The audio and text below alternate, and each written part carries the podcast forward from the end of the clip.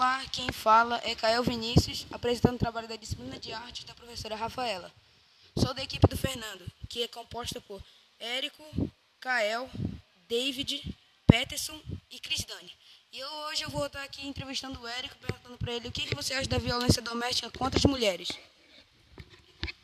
Acordo com o artigo 5 da Lei Maria da Penha, violência doméstica e familiar contra a mulher é qualquer ação ou omissão baseada no gênero que lhe cause morte, lesão, sofrimento físico, sexual ou psicológico e dano moral. A cada dois minutos, uma mulher é agredida no Brasil.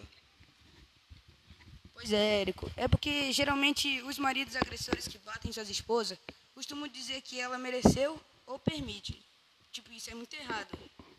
Pelo fato delas ficarem do lado do marido, mas isso não é verdade, pô, porque elas não gostam. E o que que tu acha, tipo, o que acontece geralmente dos casos, mano? O que que tu acha?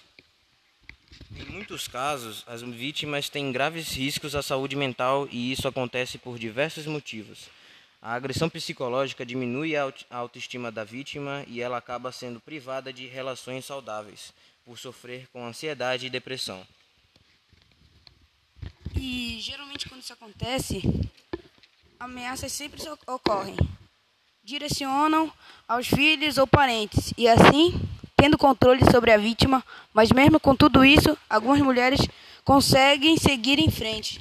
Érico, quando isso acontece, isso é muito difícil, né, Érico? Tipo, quase nenhuma mulher consegue fugir dessa situação e é difícil, né? É muito complicado e é infelizmente isso acontece diariamente no Brasil e no mundo também, causando várias mortes. Então essa foi minha entrevista com o Érico. Finalizando o, tra o trabalho de podcast da professora de artes, Rafaela.